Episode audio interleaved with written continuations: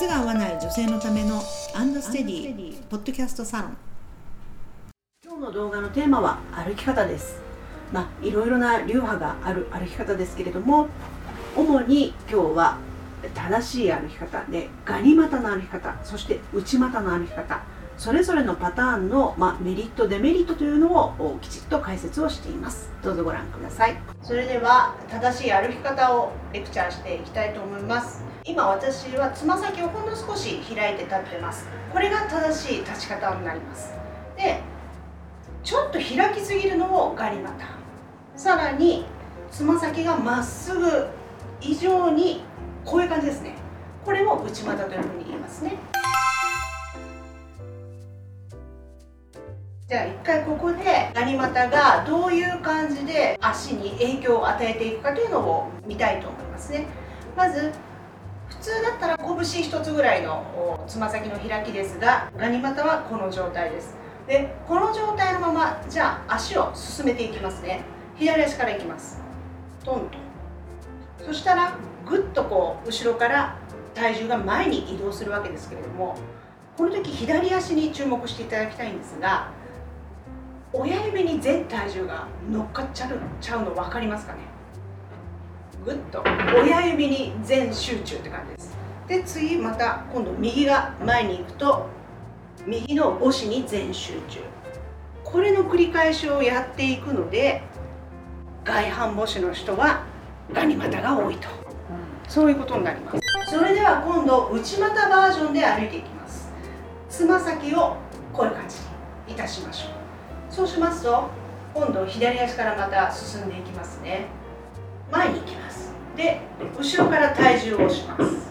そうすると今度はさっきとはまた逆で小指の方に体重がかかるのが分かりますか？全部が体重小指に全集中と。今度右足も。でしかも前に行きたいのにそれをロックしてますよね。足が。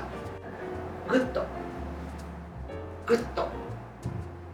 小指が寝てしまったりとか小指にタコがあったりとかとにかく何履いても小指が痛いっていう人は内股を疑った方がいいです。それでは最後に正しい歩き方。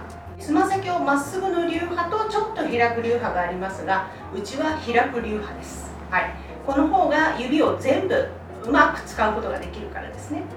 うちの目的は足の指をしっかり使って体の老廃物を体にの外に排出するという目的の歩き方を推奨しています。そのためにはつま先をしっかり開きます。じゃあ歩いていきますね。はい左足から行くとこうなります。はい。で後ろで押した時に後ろ足の指に注目ですね。全部の指で体を前に押しています。今度右足が前に行きます。つま先ちょっと開きます。で左足で今度押します。左足の全部の指を使って体を前に進めています。同じく右の全部の指こちらで左の全部の指。こういう体の進め方をしたいのでつま先をほんの少し開くと。いうことをやっております。このチャンネルは足が痛い足に合う靴が見つからないむくみや横脚を改善したいそんな女性たちのためのチャンネルとなっております。